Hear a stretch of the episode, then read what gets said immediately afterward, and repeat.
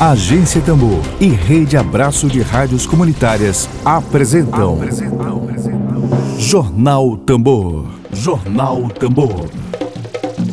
Comunicação livre, popular e comunitária. Está no ar Jornal Tambor. Jornal Tambor.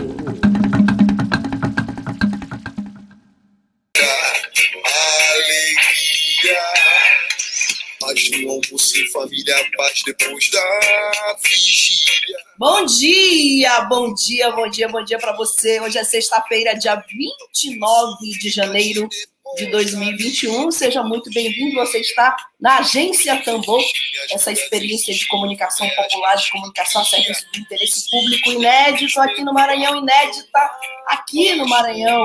A gente deseja um ótimo dia. Bom dia ao Robert Remo. Bom dia, nossa audiência carinhosa que nos acompanha agora no Twitter, ao vivo, no YouTube e no Facebook. Ao vivo, bom dia a todos, bom dia a todas. Vamos aos destaques desta sexta-feira. Sextou na tambor. Dedo de prosa. Dedo de prosa.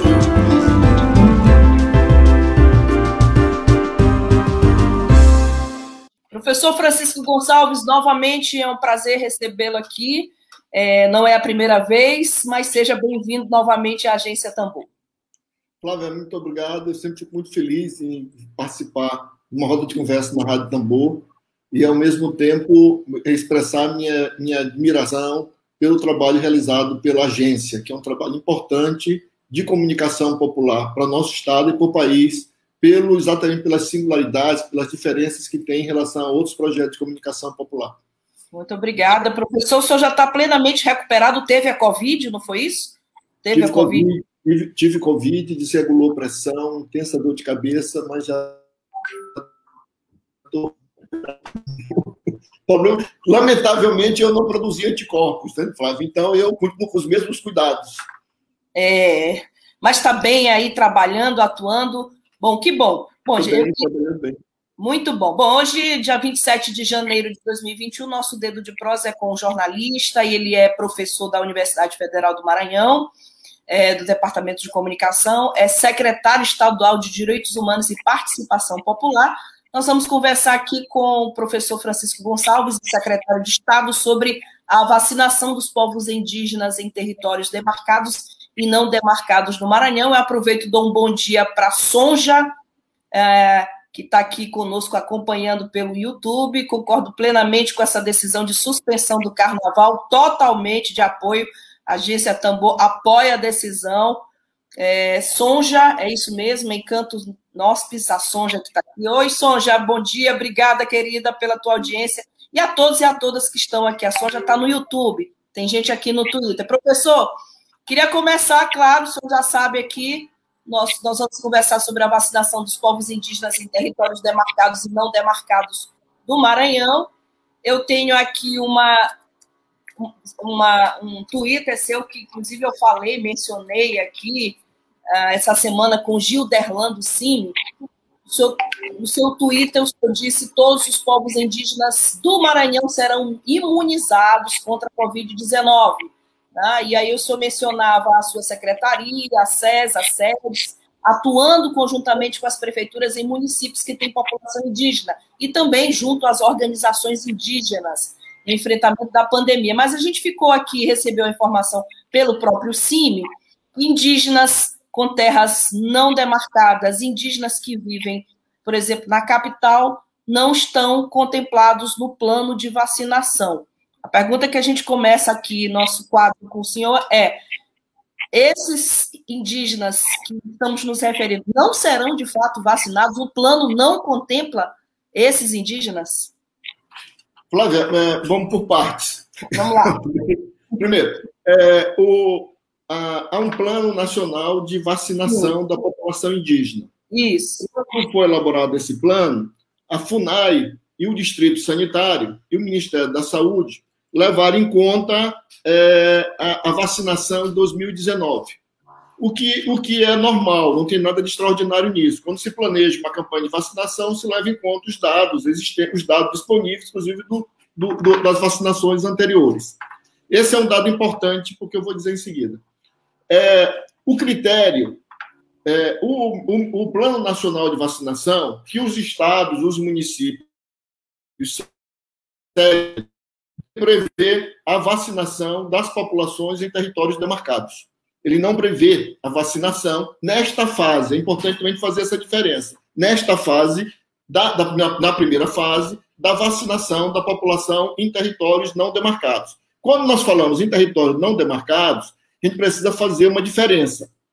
Quando se fala aqui em territórios, são aquelas populações que, por exemplo, que estão em processo de que se autodeclararam ou que estão em processo de reconhecimento ou que estão em processo de demarcação, tá? Então nós temos essa situação.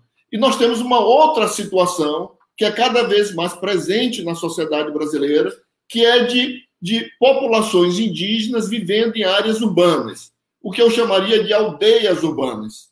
Inclusive, muitas dessas aldeias, como ocorre em Manaus, elas são pluriétnicas, elas reúnem pessoas de diferentes etnias indígenas. Hum.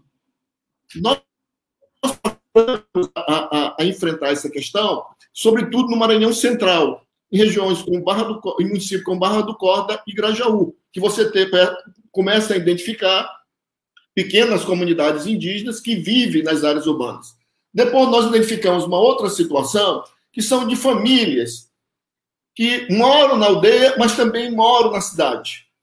Moram na cidade, também é muito presente na região do Maranhão Central, né? Então é importante a gente levar em conta essas diferentes dinâmicas da população indígena no Brasil e no nosso estado para pensar a campanha de vacinação. E é isso que nós estamos levando em conta na discussão que nós tratamos com o, o Ministério da Saúde, com o Distrito Sanitário e com a FUNAI e com os órgãos estaduais.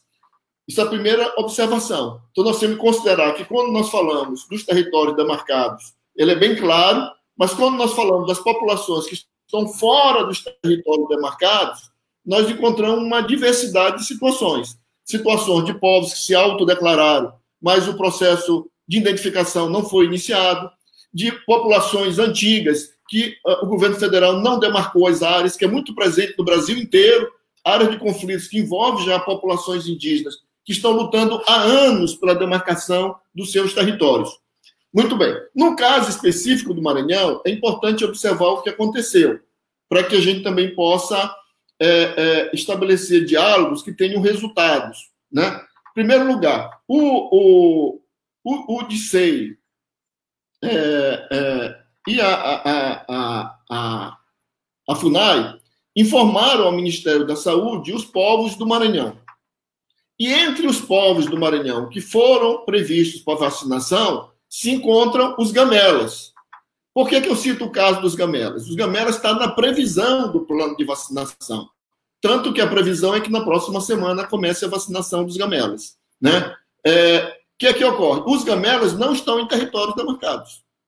Os gamelas estão num processo ainda de, de, de identificação. Eles se autodeclararam gamela, foi criado o grupo de trabalho, mas não foi concluído o processo dos gamelas. Então, eles não estão. Mas, serão vacinados. Mas serão, serão vacinados, mesmo assim. Serão vacinados. Eles estão previstos no plano. Eles foram incluídos no plano. O único povo, somente um povo ficou fora. Eu vou precisar um povo, que depois eu vou explicar por que estou dizendo um povo, tá certo? Ficou fora do, do, do, do plano, que foram os Tremembé, que moram na Raposa e que moram na, na, em São José do Ribamar.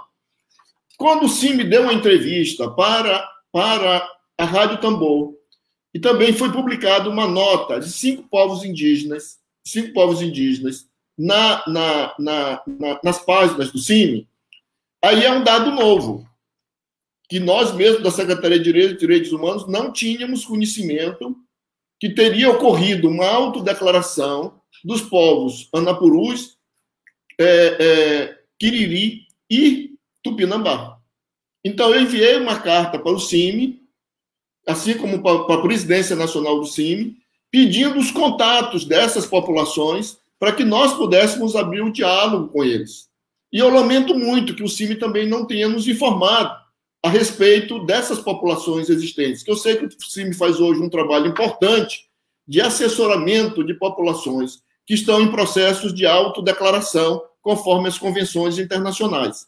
Então, eu também enviei também para a FUNAI um pedido de informação se na FUNAI chegou algum processo decorrente de autoidentificação, para saber, então, se a FUNAI sabia que tinha autoidentificação, porque ela não tomou providência. Né? Mas, nesse caso, a Secretaria de Direitos Humanos não tinha conhecimento. E eu faço essa observação porque, de modo geral, tem duas autoridades públicas no Estado do Maranhão, no Estado do Maranhão que respondem pelas políticas públicas de populações indígenas. Uma, no plano federal, é a FUNAI, o superintendente da FUNAI, e outro no plano estadual, que é o secretário de Direitos Humanos. Né? Então, por isso, eu enviei uma correspondência para o CIM pedindo a informação. Né? Um outro dado também, que é importante frisar, que a dúvida também se tinha sido incluído ou não, os CRENIE estão incluídos no, no, no, plano de vacinação.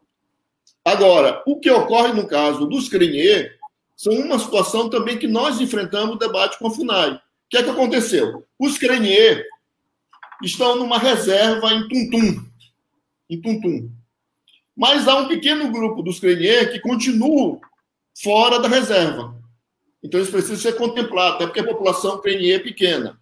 Por isso, nós tomamos uma providência que foi abrir uma, uma, iniciamos uma série de reuniões com as prefeituras, aonde tem população indígena, com os órgãos estaduais e com os órgãos federais para tratar da vacinação desses povos, da vacinação de, desses povos.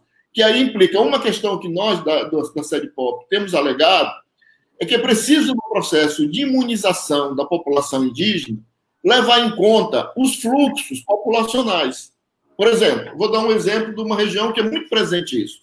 Barra do Corvo e Grajaú. Há muito trânsito, muito trânsito entre quem está dentro da área demarcada, a população indígena que está dentro da área demarcada, e a população indígena que está fora da área demarcada.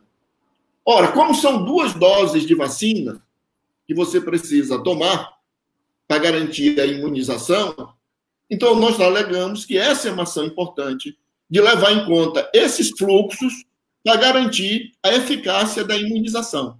Né? Então, esse, esse esforço está sendo feito junto com os órgãos dessa discussão e nós pretendemos avançar. Uma das questões que está na nossa lista de prioridade é assegurar a vacinação para o Tremembé, tanto da Raposa quanto do, do, do de, de, São José de Ribamar, são os dois grupos que existem aqui na ilha, pelo menos que nós temos conhecimento. Professor, eu estou com o plano de vacinação do Estado, li hoje, no, é, são 47 páginas que o plano de vacinação do governo do estado contempla, e a, tem a, eu estou aqui com a fase 1, 2 e 3. Em fase 1, trabalhadores da saúde, é, populações tradicionais, ribeirinhas. Isso, pelo, pelo que o senhor está falando, esse plano ele permite uma emenda, não é? é? Houve já alguma alteração nesse plano de 47 páginas do governo do estado do Maranhão para que essas populações fossem contempladas? Ele, ele permite uma emenda? E, Flávia, nós estamos, nós estamos nessa tratativa com a Secretaria de Saúde e com as prefeituras, porque tem um dado. Essa é uma decisão que cabe também às prefeituras, com as doses de vacina que elas recebem, certo? Qual é o problema? Aqui, aqui nós temos que identificar um problema que ela não está muito no campo local.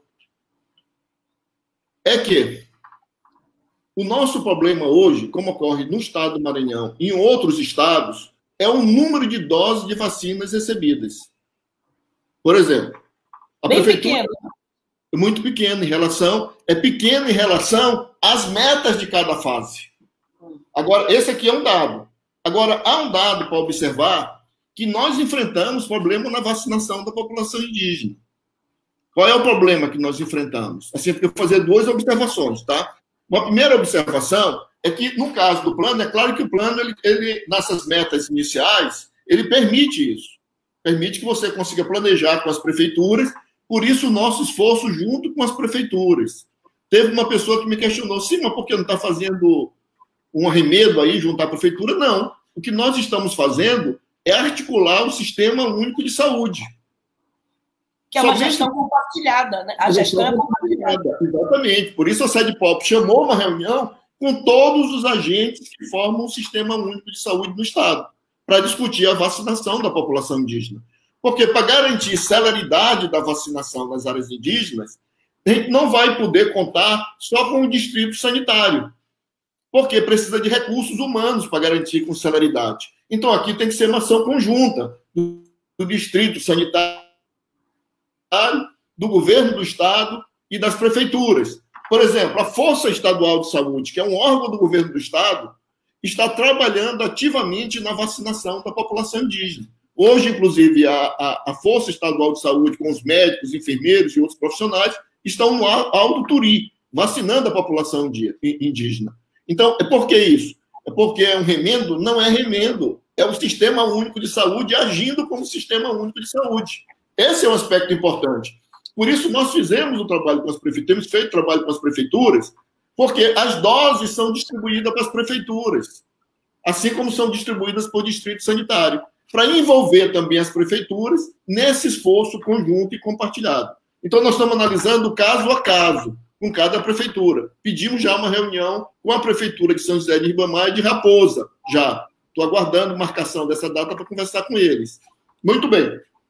Então, há um primeiro problema que nós enfrentamos na vacinação indígena, que ela diz respeito à quantidade. Desculpe, não a população indígena, a população geral. Cumprimento da meta da fase 1, que é a quantidade de vacinas. Por exemplo, uma preocupação que tem hoje o governo do Estado é a vacinação da população de mais de 75 anos. Né? É a vacinação das pessoas da, da chamada terceira idade. Eu, inclusive, tenho pessoalmente, sou muito interessado na vacina, que já estou na terceira idade. Então, é, então, a segundo problema, quer dizer, mas a prioridade, é importante um dado aqui, a prioridade não é o de 60 na primeira fase, é o de mais de 75 anos. Depois eu gostaria de comentar isso. No caso da, da vacinação nos territórios indígenas, a meta de vacinação é, é aqui, com base no que for já pactuado com o Ministério da Saúde, Distrito Sanitário, FUNAI, Governo do Estado, são 19.525 pessoas porque são os maiores de 18 anos. Os maiores de 18 anos, com a primeira fase. Maiores de 18 anos. Hoje, no, com o dado de ontem, de ontem, que quase qualquer cidadão pode monitorar pelos sites do governo, foram vacinados é, apenas 5.666. Isso em todo o Maranhão. Em todo o Maranhão. Por 1%, que... Menos de 1%. É, é, não, não, são 19.525. Foram vacinados 5.666. Tá, do, do, do, do, estado de 6 milhões e 700 não, não, mil. Não, população indígena. Ah, indígena, perdão. Indígena, indígena, população indígena. De 19.525 indígenas. Que preenche 19... o critério da, da, da primeira fase, seja maiores de 18 anos. 5.666 foram vacinados. A nossa expectativa era ter chegado ontem com um número de vacinação maior. Problema que estamos encontrando na área. O problema da forte influência dos negacionistas, do, do, dessa visão, lamentavelmente, difundida pelo governo Bolsonaro contra a vacina e, lamentavelmente, também, muitas vezes, por líderes religiosos é, que, que, que menosprezam a ciência. Eu sempre costumo dizer para as pessoas: é, é, Deus nos deu livre-arbítrio, nos deu inteligência para inventar as coisas. Deus nos deu inteligência para que nós pudéssemos compartilhar da obra criadora. Inventar a vacina é partilhar da obra da criação, né? de criar novas coisas. Então, a vacina ela faz parte, do ponto de vista teológico, eu diria que a vacina faz parte da nossa experiência mística e religiosa, que é a grande capacidade do ser humano de criar coisas. E uma das formas de criar coisas novas é pela ciência. Então, a ciência não está em oposição à fé. Ao contrário, a ciência é fundamental para garantir qualidade de vida das pessoas, que é o templo do Espírito Santo para aqueles que se esquecem. Muito bem. Dito isso, sem querer fazer propagação religiosa, mas para exatamente esclarecer que não há contradição entre ciência e fé, entre vacina e cura. Né? É, então, então, nós também estamos fazendo um trabalho hoje, as organizações indígenas, inclusive as lideranças indígenas, estão percorrendo os territórios indígenas, conversando com os caciques, conversando com as lideranças, para que o máximo de pessoas vacinem. Eu vi uma cena belíssima essa semana, lamentavelmente, um comentário cruel. No comentário, uma pessoa divulgou a imagem, assim, olha o tipo de sincretismo que tem o Maranhão, com uma cor negativa. Eu achei um negócio belíssimo. Os funcionários do governo federal chegaram com, com aliás, funcionários do governo federal, prefeitura, governo do estado, dessa leva de levar as vacinas para todo lugar, chegaram com o recipiente com a vacina na aldeia e os caciques se reuniram para abençoar a vacina. Eu achei um gesto né? é, os pajés, aliás, os pajés chegaram para abençoar. Eu me pareceu um gesto belíssimo, exatamente quando ciência, fé e ciência se encontram no esforço de cura do sofrimento. Né? Mas nós temos esse problema hoje, e a outra questão que nós já conseguimos encontrar solução, que é exatamente a ação conjunta do governo do Estado, das prefeituras e do distrito sanitário para acelerar o processo de vacinação. Tanto que o governador Flávio Dino determinou a entrada da Força Estadual de Saúde nesse esforço de vacinação. Né? Essa aqui então é uma questão. A, a, a outra questão é uma que nós precisamos resolver, a questão dos Tremembé. E nós, da Secretaria de Direitos Humanos, temos maior interesse para dialogar com os outros povos que não estão previstos, e nós precisamos identificar essas populações para que elas possam também vir para a mesa de discussão sobre vacinação. Nesse caso, se estiverem nos ouvindo os Anapuru, os Cariri e os Tupinambá, eu peço que, que, que possam entrar em contato conosco. conosco. Não vou, e aí queria me dirigir especificamente a eles agora. Não, nós não incluímos o debate sobre os Tanapuru, os Cariri e os Tupinambá nas rodadas de discussão com as prefeituras, governo federal e governo do Estado, porque nós desconhecíamos essa informação. Nós não tínhamos essa informação. Né? Então, se nós tivéssemos, tínhamos levado à mesa, como tratamos da questão dos Tremembé, estamos tratando da questão do Tremembé, tratamos da questão dos Acroagamela e tratamos dos Trenier. Professor, a gente está aqui com a Rosa Eliana, que é indígena. Oi, Rosa, bom dia, obrigada pela audiência. Está aqui com o Movimento Quilombola do Maranhão. Obrigada, Moquibom, pela presença. É, a gente aproveita e pede para que as pessoas é, repercutam o que o professor Francisco Gonçalves acabou de dizer, as etnias que ele acabou de citar aqui, pedindo que haja essa interface. Agora, professor, é, diante de todas essas dificuldades, é, é, é possível é, é, prever algum cronograma de vacinação para povos indígenas que não têm territórios demarcados? Se fazer algum, alguma previsão de data, pelo menos, ou de período, nós estamos na primeira fase ainda, né? Eu, eu, eu diria assim, esse, esse Flávio, que nossa meta é, é, é, enfrentar essa questão na primeira fase. Agora, é importante que a gente leve um dado. Né? Assim, isso é importante para que a gente possa analisar. Tem uma lógica Assim, in, in, in, há, uma, há uma priorização na primeira fase. E essa priorização ela é necessária. Ela é necessária, porque ela se trata de vacinar inicialmente as pessoas que têm menor resistência ao vírus. Menor resistência ao vírus.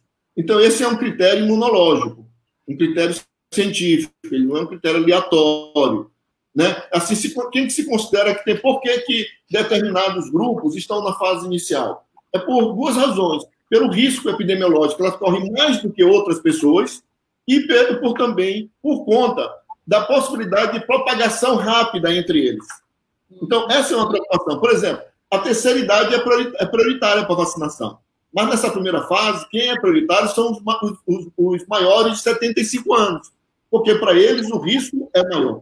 Né? É maior. Então, é importante também a gente observar esse dado, por isso que, que eu diria, eu não vou usar nenhum critério demarcado e não demarcado, certo? Eu diria assim, que nesse momento é prioritário vacinar as populações que vivem nas matas e nas florestas, porque elas correm mais risco com o Covid, nas matas e nas florestas. Por que, que eu estou dizendo nas matas e nas florestas e outros? Porque inclui os quilombolas.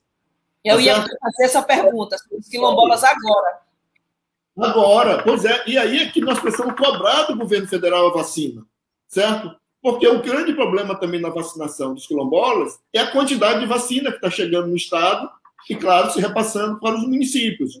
Ontem mesmo, a sede POP, a CI, a Secretaria de Igualdade Racial, e a, a, a, a, a Secretaria de Saúde, as três secretarias, nós realizamos uma reunião com organizações quilombolas. Caso alguma organização quilombola que esteja aqui ouvindo essa entrevista não tenha participado, eu também peço que entre em contato com a sede POP ou com a CI.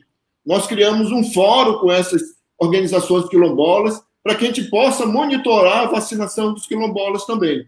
Quer dizer, por que, é importante monitorar? É, aí, no caso dos quilombolas, nós temos uma diferença em relação à população indígena. A população quilombola é muito maior, está muito mais espalhada no estado do Maranhão.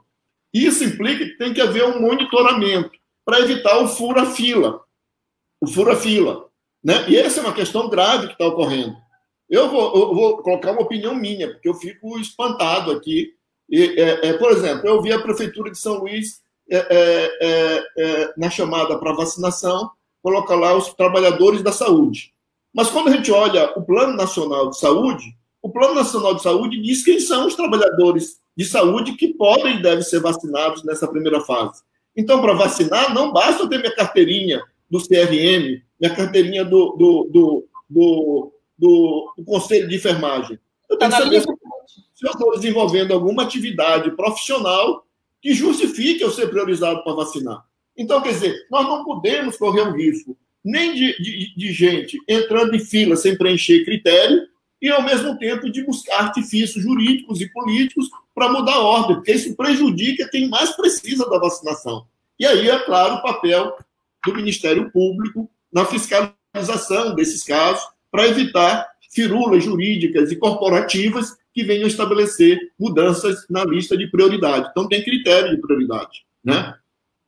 Pois é, professor, recebi a nota da Associação Brasileira de Antropologia essa semana, nota dura, né? Falando sobre a exclusão das comunidades quilombolas do grupo prioritário pelo governo federal, né?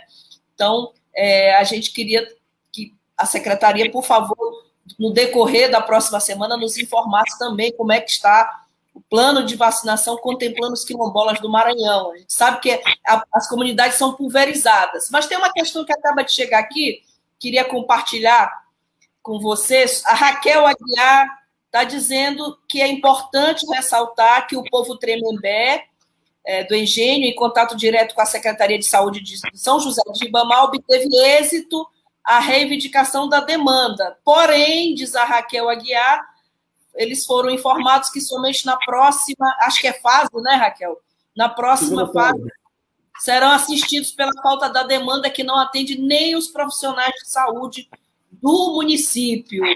É, isso tem acontecido, professor, com muita frequência, não atender a demanda dos profissionais de saúde, assim, é, por, por, conta da, da, da, da, vacinação, da quantidade de vacinas que é muito pequena ainda no Maranhão? E, Flávio, o problema, inclusive, é um problema. Eu, eu não consegui ouvir o final da pergunta, não sei se você está me ouvindo. É, esse é um problema hoje nacional, nacional, porque a quantidade de vacina produzida no Brasil ela é muito pequena em relação é, à demanda da população e à capacidade do sistema único de saúde. É importante observar que o Sistema Único de Saúde, hoje no Brasil, se nós considerarmos o histórico das outras vacinações, ele tem capacidade para vacinar 10 milhões, de pessoas, 10 milhões de pessoas por dia. Se nós compararmos esse, esse dado com os Estados Unidos, os Estados Unidos têm capacidade para vacinar menos de um milhão de pessoas por dia. Ou seja, primeiro nós temos um sistema único de saúde que está preparado, capilarizado, presente em todos os municípios e que isso pode impulsionar rapidamente a vacinação. Ocorre que essa capacidade do Sistema Único de Saúde não corresponde à capacidade do governo federal de providenciar e garantir a vacina. Esse é um problema, um descompasso. E, e, e, e, esse tem que ser um centro do debate político hoje no Brasil, que é de garantir a vacina. Porque, lamentavelmente, as iniciativas que foram feitas pelo Instituto Butantan, pelo Instituto é, Oswaldo Cruz, que são iniciativas importantes. Elas precisam ser decididamente apoiadas pelo governo federal, tanto do ponto de vista financeiro, econômico, para aumentar a capacidade de vacina, mas, ao mesmo tempo, ele precisa ser apoiado com esforços diplomáticos na relação com a Índia e com a China. É importante observar, que no governo Lula e Dilma, um grande esforço que o nosso governo fez foi de construir os BRICS, um bloco de países que pudesse trabalhar juntos na solução de problemas globais e com isso nós pudéssemos acabar de vez com a ideia de um mundo bipolar e construir um mundo multipolar. É interessante observar que no governo Temer e Bolsonaro, nós fomos gradativamente nos afastando dos BRICS. Mais ainda, o governo Bolsonaro passou a atacar os BRICS. A China, a Índia e outros países importantíssimos na aliança com o Brasil. Observem bem, a Índia desenvolveu vacina, a Rússia desenvolveu vacina, a Índia desenvolveu vacina e a África do Sul está desenvolvendo vacina. O único país que formar, da formação original do BRICS que não, for, não produziu vacina foi o Brasil.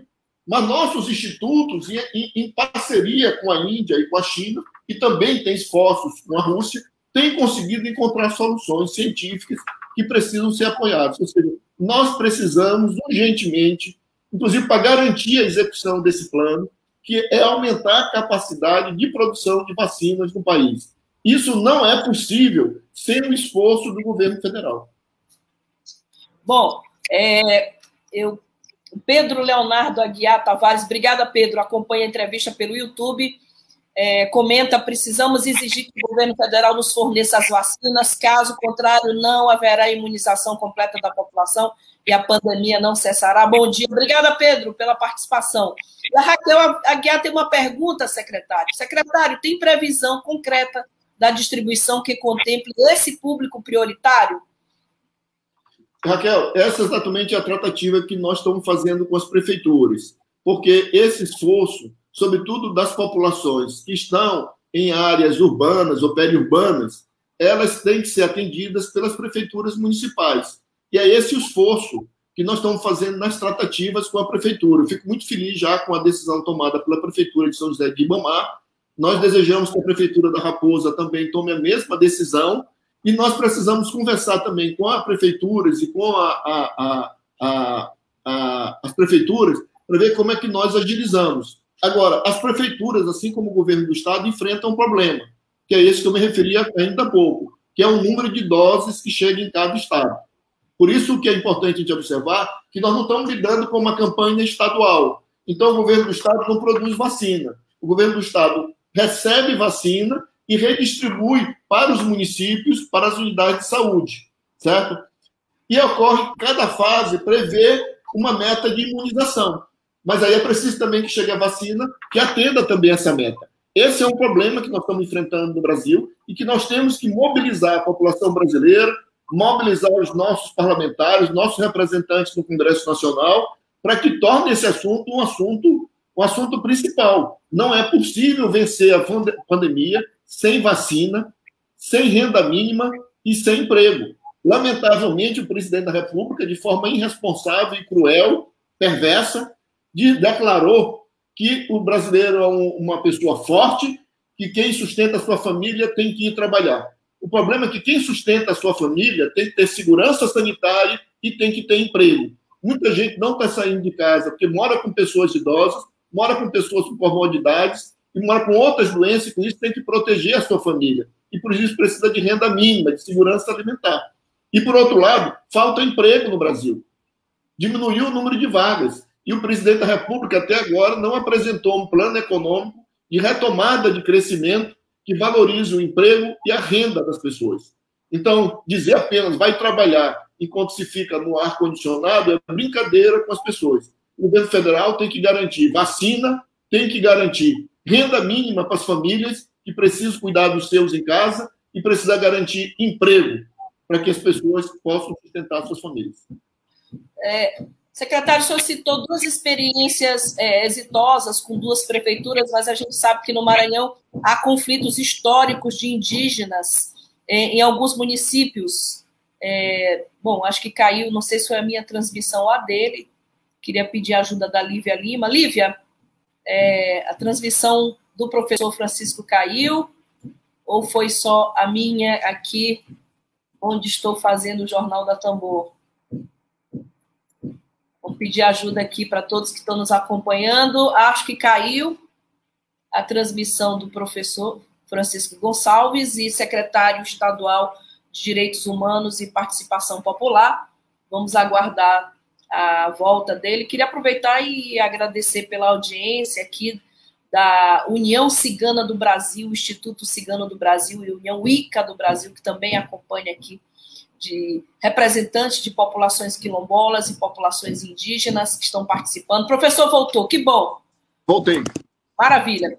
Professor Francisco, a, o senhor falou de duas experiências positivas com duas prefeituras, mas a gente sabe que existem conflitos históricos dos indígenas é, em vários municípios, por exemplo, Viana, houve aquele, aquela questão toda em Viana que até com um certo deputado, deputado federal e pessoas que não consideravam ah, os indígenas lá como indígenas. É, no caso de uma dificuldade com alguma prefeitura para a vacinação dos indígenas, é, qual deve ser o procedimento? Há algum protocolo de procedimento com relação à vacinação dos indígenas, ainda falando de indígenas? Flávia, nós criamos um grupo de monitoramento, ah, que é um tá. que participa a Secretaria de Direitos Humanos, a Secretaria de Saúde, as organizações indígenas, inclusive organizações indígenas estaduais e nacionais, né? É, e, e, ao mesmo tempo, com representantes das prefeituras, para a gente ir, ir, identificando os problemas e encontrando solução. Por exemplo, o, o povo Gamela será vacinado, será vacinado uhum. pelo povo essa semana. Desculpe, ontem mesmo houve uma reunião que a Sede Pop participou com o Distrito Sanitário Indígena é, para tratar a vacinação dos Gamela. Né? E no caso, vai vai estar tá tudo tranquilo, o planejamento está feito. Onde houver necessidade também, a Força Estadual de Saúde vai estar tá presente. Então, é, é importante que, a, a, que levar em conta que, é um, que esse aqui se trata de uma ação conjunta do Sistema Único de Saúde. Nós, do governo do Estado, não temos nenhum interesse em criar dificuldades, ao contrário, nós queremos o máximo colaborar com os órgãos federais e com os municípios na rapidez da imunização da população indígena. Né? Nesse caso, eu cito sempre o exemplo dos, dos Gamela, porque no caso dos Gamela é um exemplo importante do ponto de vista do argumento, de um que serve para Por exemplo, os, os Gamela ainda não, não vivem em território marcado, eles deram início a um processo de identificação, então não tem definição sobre território, e ao mesmo tempo os gamelas também vivem, é, é, é, há, vários dos gamelas que vivem em área periurbana e urbana. Então, esse aspecto também é, é, das características dos gamelas, ele é um argumento importante nas tratativas que tratam, que se refere a outros povos. No caso dos dois casos que eu citei, nós estamos em tratativa com a Raposa, fiz uma solicitação de reunião, estou aguardando, e no caso Raquel, essa informação muito boa é, para, sobre a Prefeitura de São José de Ribamar, que eu fico muito feliz com a decisão e temos todo o interesse em apoiar a iniciativa da Prefeitura. Né? É, Agora, tem uma diferença também, tem outras regiões que tem muito conflito com a população indígena, mas assim, não, a população indígena de alguns municípios não imuniza a população. Por exemplo, tem municípios como Itaipava, que a, a, a população indígena corresponde a um percentual muito grande da população municipal. Então, lá, inclusive, conta com uma prefeitura muito colaborativa e no sentido de, de apoiar é, decisões como essa. Né? E temos, e é importante também, por outro lado, observar que em outros municípios, é, os prefeitos e, e, outras organizações também têm se mobilizado e nós acreditamos que é possível superar essa fase. Bom, quero saudar a Rádio do Mojó. Bom dia, Rádio do Mojó aqui presente, acompanhando essa entrevista tão urgente e necessária. Obrigada, pessoal da Rádio do Mojó a Madalena Borges, a maioria das prefeituras são anti-indígenas, é, a gente, a gente sabe, historicamente tem sido assim. O secretário de Direitos Humanos depois, futuramente, pode voltar aqui para conversar sobre esse anti-indigenismo aí todo das prefeituras. E, é, professora Rosa Eliana, eu tive também a alegria de entrevistá-la, traz aqui uma denúncia, eu preciso é, Rosa, deixa eu entender aqui. É, por que tratar Tremembé como povo não reconhecido pela FUNAI, se temos um núcleo da FUNAI para atender Tremembé e a Croá Gamela, resultado da ocupação de 16 dias nossa, Tremembé, Gamela, Crenier e Gavião em 2007 no prédio da FUNAI Maranhão, e hoje sermos tratados em segundo plano. É isso, né? Professor, alguma, algum comentário sobre isso?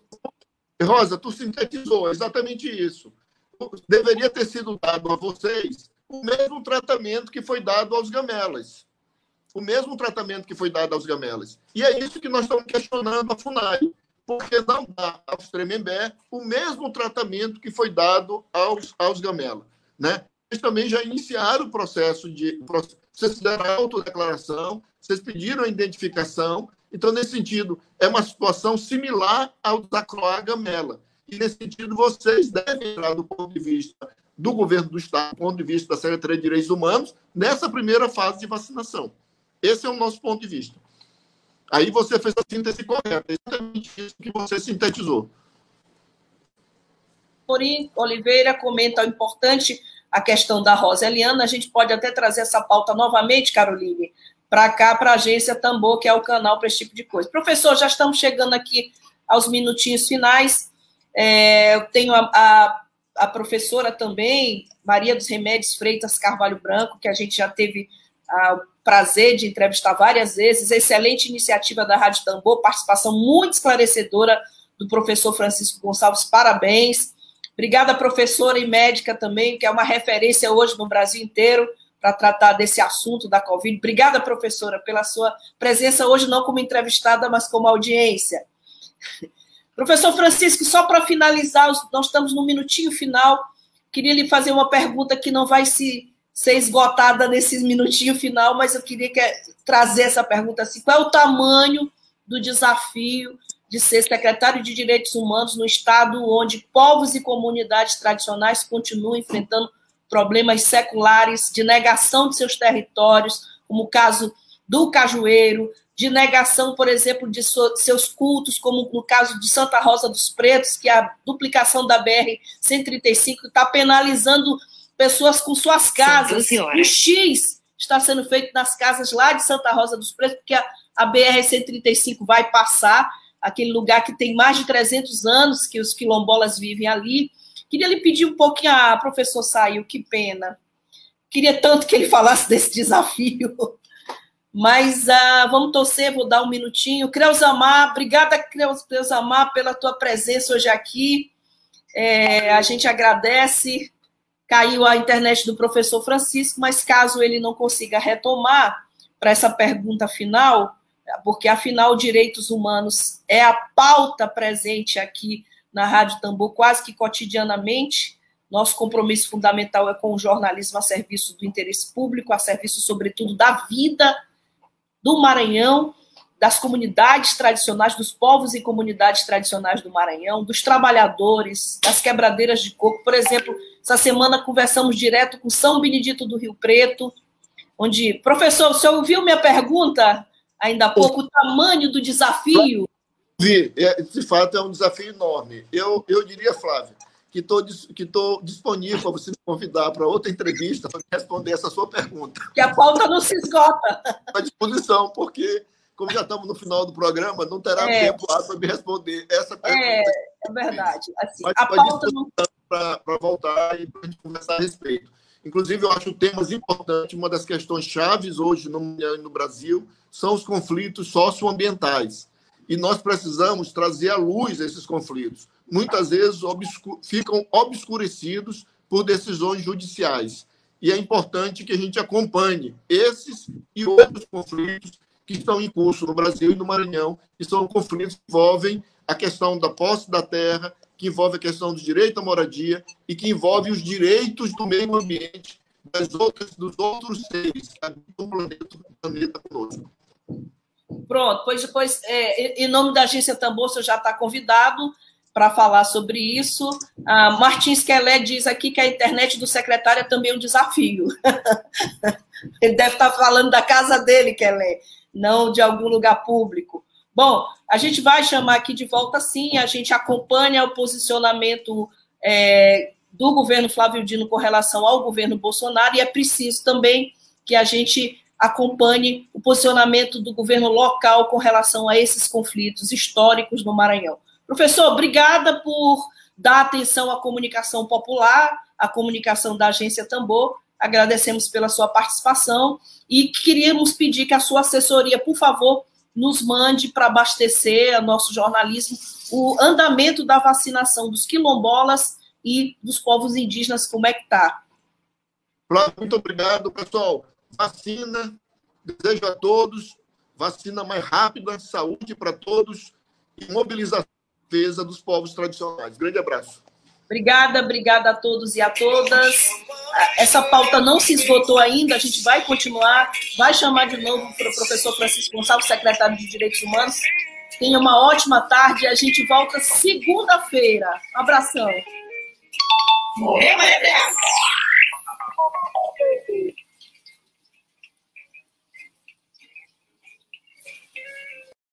Web Rádio Tambor. A primeira rede de comunicação popular do Maranhão. Comunicação comunitária. Livre, alternativa e popular.